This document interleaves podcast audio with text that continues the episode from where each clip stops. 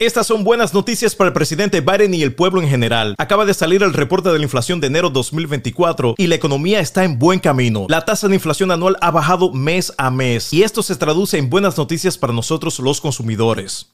Dice la información que la inflación de enero 2024 está al 3,1%, por debajo al 3,4% que tuvimos en diciembre del 2023. Y este 3,1% está muy cerca al objetivo del Banco Federal, que es mantener la inflación al 2%. Y recordemos, amigas y amigos, que la inflación de los Estados Unidos llegó a su pico más alto en junio del 2022, cuando estaba al 9,1%. Y ahora está al 3,1%, en gran parte gracias a las políticas económicas del presidente Biden.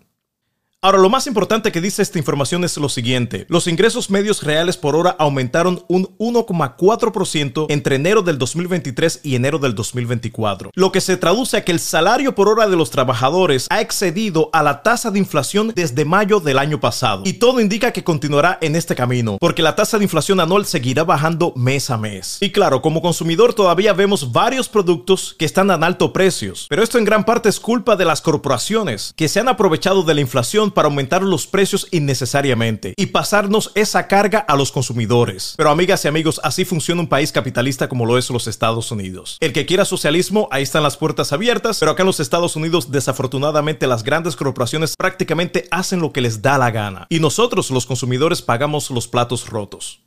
Y recordemos, el gran culpable de toda la inflación de los Estados Unidos fue el fallido expresidente Trump, porque durante su administración se imprimieron más de 2 trillones de dólares y la mayor parte de este dinero fue a las grandes corporaciones del país, no a nosotros los ciudadanos de a pie.